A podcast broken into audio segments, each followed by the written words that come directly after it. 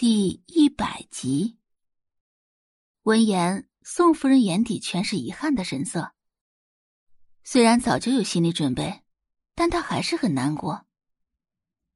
这些年来，她无时无刻不在思念女儿。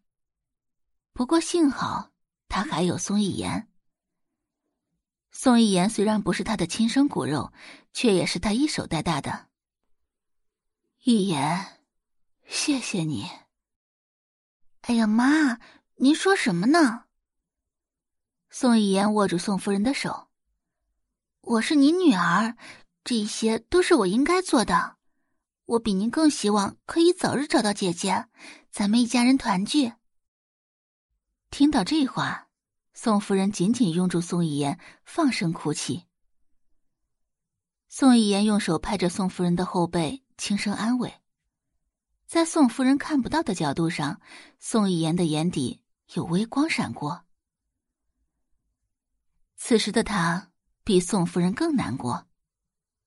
为什么？为什么宋夫人不能把她当成亲生女儿呢？他陪了宋夫人十八年，那个宋嫣才陪了他几天。难道就因为他不是从宋夫人的肚子里爬出来的吗？不。这对他不公平。宋一言努力的让自己冷静下来。妈，您别难过，我相信姐姐也不愿意看你每天以泪洗面，而且你还有我呀，只要有我在，我就不会放弃找姐姐的。一言，你是个好孩子。宋夫人也不想整人难过，可宋嫣。毕竟是他十月怀胎，辛辛苦苦生下来的，那是他的女儿，是任何人都无法替代的。安慰了一会儿，宋一言接着道：“妈，我扶您去床上休息会儿吧。”宋夫人点点头，扶着宋夫人来到床上，替她掖好被子，宋一言这才转身离开，轻轻关上房门。从楼上走下来，就看到宋博阳从外面走进来。虽然宋博阳今年才二十六岁，但已经是娱乐圈影帝。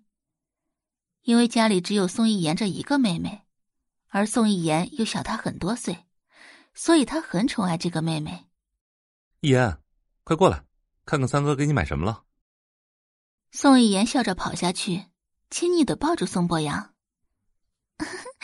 三哥今天怎么有时间回来了？回来看看你啊。宋博阳摸了摸妹妹的脑袋，满脸宠溺。宋一言脸上的笑容有那么一瞬间的凝滞。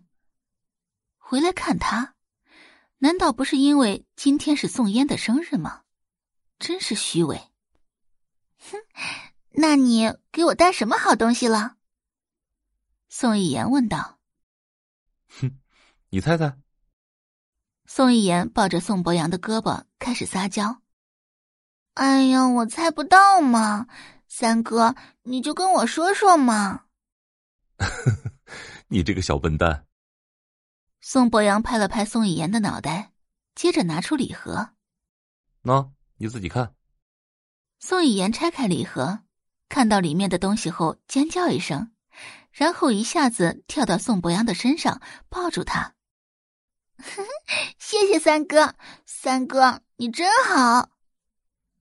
宋博阳笑着抱住他。小皮猴，快下来，又不是小时候了。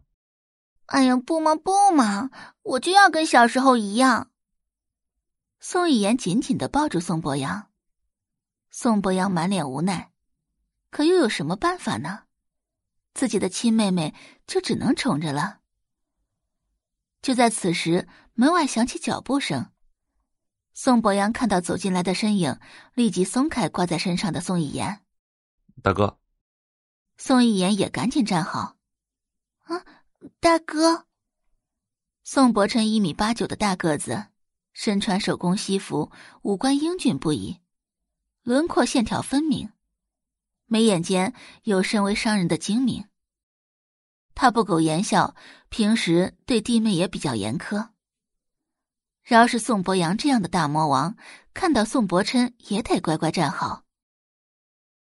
宋伯琛一眼扫过来，你们都是成年人了，行为举止自己注意点啊，让外人看见了怎么想？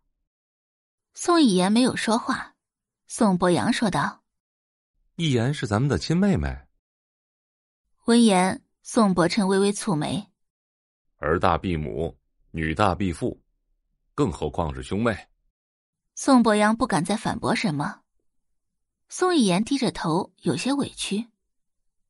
嗯，大哥，我知道错了。他知道，什么儿大必母、女大必父，那都是借口。这一切不过是因为宋伯琛不喜欢他而已，因为他跟他们没有任何的血缘关系。宋伯琛说了句“下次注意点”，便转身离开。感谢您的收听，去运用商店下载 Patreon 运用城市。在首页搜索海量有声书，或点击下方链接听更多小说等内容。